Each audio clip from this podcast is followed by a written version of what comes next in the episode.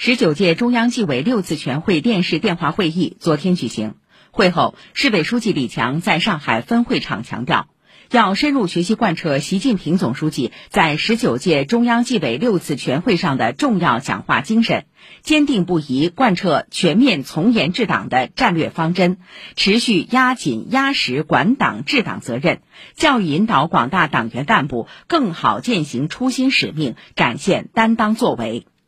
市领导龚正、董云虎、于绍良、郑刚淼、吴清、周慧林、诸葛宇杰、胡文荣、朱之松等出席上海分会场会议。李强指出，要从忠诚拥护两个确立，坚决做到两个维护的高度，以实际行动贯彻落实习近平总书记讲话精神。要发扬彻底的自我革命精神，增强贯彻落实全面从严治党战略方针的政治自觉，推动上海全面从严治党走在前列。李强指出，要以抓铁有痕、踏实留印的坚韧和执着，把严的主基调长期坚持下去，坚持不懈打好党风廉政建设和反腐败斗争攻坚战、持久战。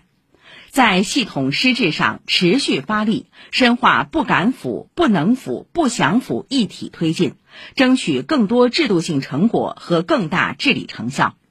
在作风建设上持续发力，在惩治腐败上持续发力，加强政治监督，坚决维护好风清气正的政治生态。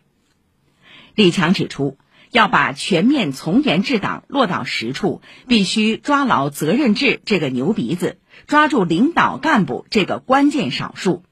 着力强化全链条责任，切实做到全覆盖、真协同、强问责。